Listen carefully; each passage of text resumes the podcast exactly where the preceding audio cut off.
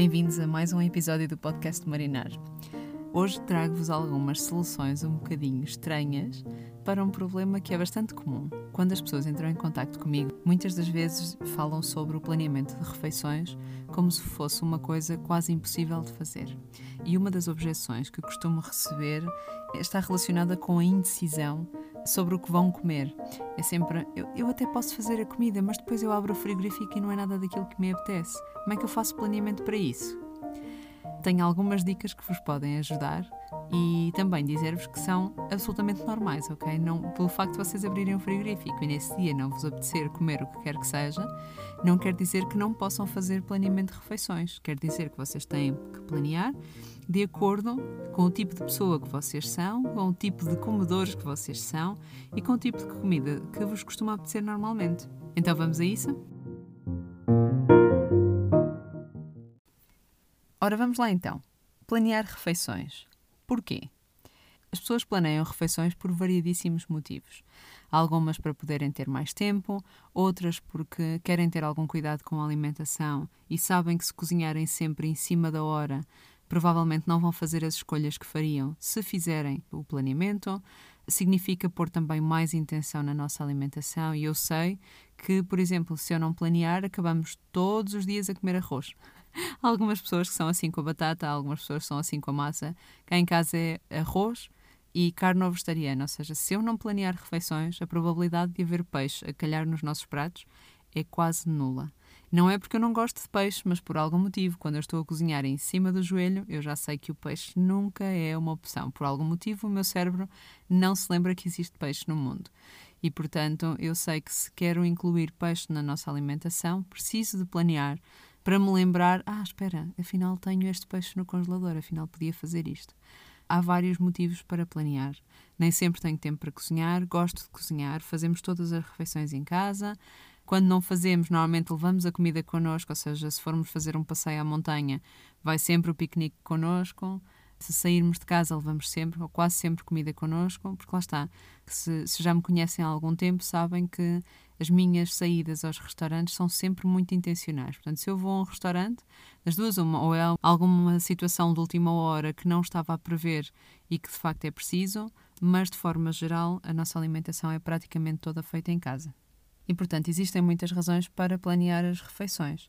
E o planeamento pode ter o nível de envolvimento que vocês quiserem.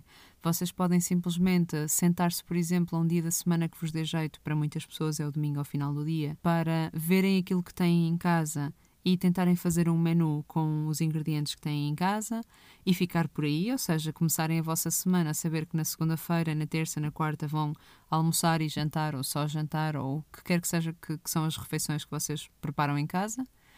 E só o facto de, fazer, de vocês fazerem essa organização mental já vos poupa imensa chatice. Porquê? Vocês chegam ao, ao frigorífico de manhã, têm o planeamentozinho colado no vosso frigorífico de manhã chegam ao frigorífico para ir buscar comida para o pequeno almoço e vêm, ah, espera, amanhã vou fazer peixe, deixa-me pôr a descongelar hoje. Ou amanhã vou fazer frango estufado, preciso descongelar o frango hoje. Só o facto de terem esta organização mental já vos poupa muita chatice. E depois tem vários níveis de preparação, ou seja, vocês podem fazer esta, este planeamento e depois pré-preparar, por exemplo, só alguma proteína ou alguns cereais para terem uh, durante a semana de que se valer.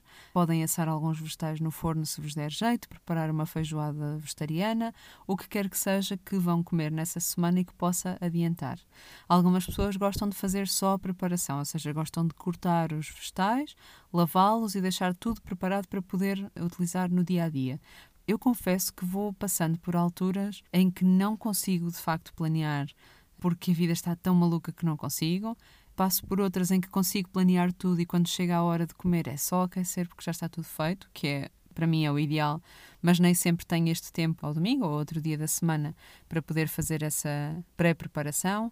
Tenho alturas em que, se tenho um bocadinho mais de tempo, já posso pré-lavar, por exemplo, alguma fruta e algumas folhas de vegetais e pré-cortar algumas coisas mas de certa forma tenho tendência para os extremos, ou seja, eu não planeio nada ou então tenho tempo e faço um método mais eh, envolvido, digamos assim, para me poupar de facto energia durante a semana. Ora, mas então vamos lá ao planeamento das refeições para os indecisos. O que é que faz com que o planeamento de refeições para a maior parte das pessoas, não seja o mesmo que o planeamento dos indecisos. Eu tenho duas sugestões. O processo mais comum de fazer o planeamento de refeições, e é aquele que eu costumo recomendar às pessoas, é primeiro fazer um inventário do que há em casa. E isso significa pegarem numa folha de papel, irem ao vosso congelador e anotar tudo aquilo que têm. E quando eu digo tudo, é se tiverem só um bocadinho de milho congelado, se tiverem meio dúzia de ossos congelados para fazer caldo, o que quer que seja, anotar. A seguir, ir ao frigorífico e anotar tudo o que lá está e sublinhar aquilo que precisa de ser gasto mais rapidamente para evitar desperdiçar. E se vocês tiverem condimentos ou molhos que queiram uh, incluir, seja ketchup, chutneys, mostarda, o que quer que seja, incluam também na lista, porque muitas das vezes estes ingredientes desbloqueiam algumas receitas que vocês se vão lembrar: ah, realmente eu gostava muito de comer isto e já não faço há muito tempo. E às vezes são os condimentos que fazem a diferença. Portanto, vão anotar tudo o que está no congelador, no frigorífico e na despensa. E o facto de vocês anotarem tudo, primeiro, vai-vos fazer dar uma volta ao que têm, consumir primeiro aquilo que já está há mais tempo e que precisa de ser gasto primeiro. Portanto, é uma dica que não só vos ajuda a ter uma noção do que é que têm em casa, porque também poupam dinheiro porque não estão a comprar a mesma coisa duas e três vezes seguidas, quando afinal ainda têm estoque em casa. É uma dica que funciona em geral, quer sejam indecisos ou não. Portanto, o processo normal é fazer um inventário do que há em casa, anotar todos os eventos da semana que vão complicar a hora da refeição e anotar também os dias em que vocês vão ter mais algum tempo para cozinhar. Quando vocês fazem isto, já sabem que se tiverem alguma coisa já pré-preparada, o ideal será usá-la num dia em que vocês não vão ter tempo para cozinhar. E nos dias em que têm tempo, podem preparar a refeição desse dia e já pré-preparar a refeição do dia seguinte ou até preparar na totalidade e isso vai-vos poupar muito tempo e muita chatice. Em especial para quem é indeciso e quando chega ao frigorífico nunca sabe o que quer comer ou se o que planeou vai ser aquilo que lhe vai apetecer comer, tenho duas dicas. A primeira é provavelmente a mais estranha de todas, mas vocês vão perceber porque é que faz sentido. Quando estiverem a fazer o planeamento das refeições, vejam a previsão do estado do tempo. Vale o que vale, e a previsão do estado do tempo é uma previsão, ok? Pode mudar. Porquê é que eu vos digo isso? Se vocês planearam uma refeição quente, uma sopa ou uma feijoada ou uma refeição que se come tipicamente bem quente, a probabilidade de vocês quererem comer essa sopa num dia em que estão 30 graus ao almoço é muito baixa. Se vocês, ao planearem, começarem a ver que segunda, terça e quarta vai estar bastante calor, vocês podem já programar saladas para esses dias ou comida que vos saiba bem comer em dias de calor. Se estiver frio, lá está, podemos ir para pratos mais quentes, que nos deem mais conforto, se calhar uma massa, se calhar uma feijoada, carne estufada ou o que quer que seja que vocês gostem de comer quando está frio. Muitas das vezes esta questão da temperatura exterior e da comida que nós comemos está muito ligada. É uma sugestão muito gira porque pode de facto funcionar, aliada com a sugestão que vos vou dar a seguir que é, vocês podem pré-preparar algumas das coisas que vão usar, por exemplo, imaginem que vocês sabem que vão fazer salada de frango com ovo cozido e alface e massa, e massa cozida, não sei. Uh, estou aqui a inventar, mas vamos dizer que sim vocês podem já grelhar o frango ou cortar em cubinhos e saltear com um bocadinho de azeite e deixar o frango já em cubinhos, cozinhado no frigorífico. Podem já fazer uma pré-cozedura da massa, portanto deixá-la al dente, escorrida, com um fiozinho de azeite e deixarem no frigorífico. Ou seja, vocês podem já pré-preparar estas coisas todas para o dia então que vai estar calor e que vão fazer a salada. Mas, entretanto, o tempo muda e afinal não vai estar calor e afinal até vos apetecer uma massinha, por exemplo, com um molho de tomate e o franguinho. Então vocês podem pegar nessas coisas que tinham programado para a salada e aquecer a massa num molho de tomate. Podem fazer um molho de tomate super básico e aquecer a massa com o franguinho que já tinham grelhado. Podem juntar umas ervilhas ou um milho ou o que tiverem, pôr um bocadinho de queijo ralado e chamar a isso almoço. Portanto, vocês podem ter, digamos, chamemos-lhe assim, os tijolos da vossa refeição, portanto, pré-preparar estes elementos que vocês podem usar de várias formas. Por exemplo, imaginem que não vos apetece comer massa, mas apetece-vos comer arroz. Vocês podem usar os cubinhos de frango que já tinham e fazer um arroz de carne com um molho assim muito caldoso, muito saboroso, usando estes, portanto, estes blocos que vocês já tinham pré-programado.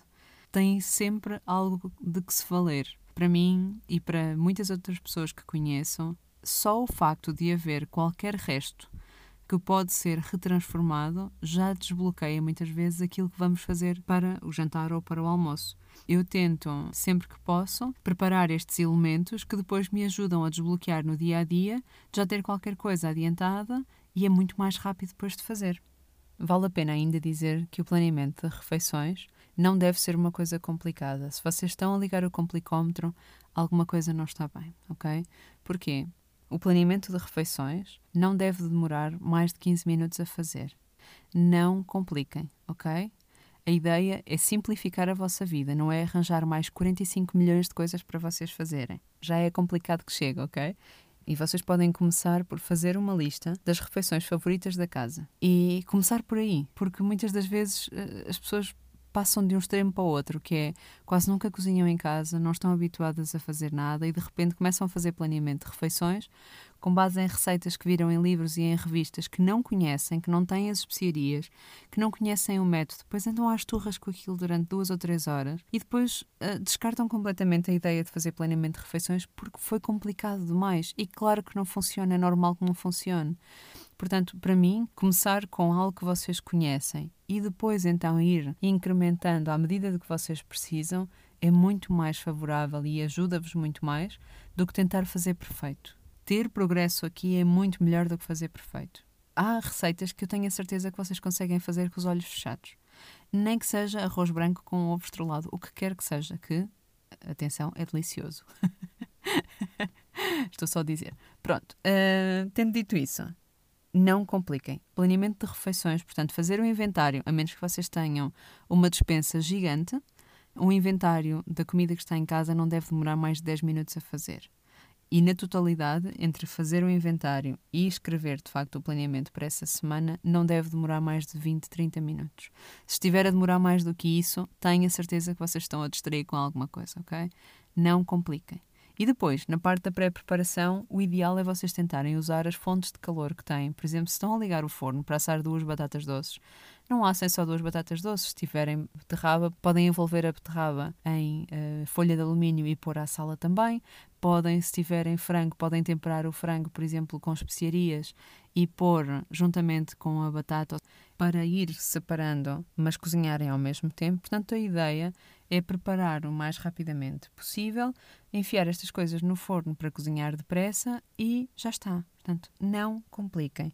Se quiserem, por exemplo, aproveitar o domingo para cozinhar coisas que vos demoram mais tempo, como o arroz integral ou abóbora assada no forno ou qualquer outra coisa que vocês costumem usar e que vos dê jeito, aproveitem esses dias mas não compliquem. É suposto ser uma coisa para demorar uma hora e meia, duas horas, não mais, ok? E a ideia é usar este tempo para programar e preparar alguma comida para vos poupar tempo durante a semana. Ou seja, não é para vocês gastarem mais tempo ao fim de semana e depois gastarem o mesmo tempo outra vez durante a semana para acabar os pratos. A comida do dia a dia pode ser simples e pode ter poucos ingredientes. Portanto, não se esqueçam, a palavra de ordem é simplificar. Repitam comigo: simplificar. Por hoje é tudo. Espero que tenham gostado. Qualquer dúvida, já sabem, podem enviar-me um e-mail para marinamarinar.gmail.com e se gostaram deste episódio, partilhem com um amigo, tragam-no à mesa para conversar connosco. Um abraço e até breve.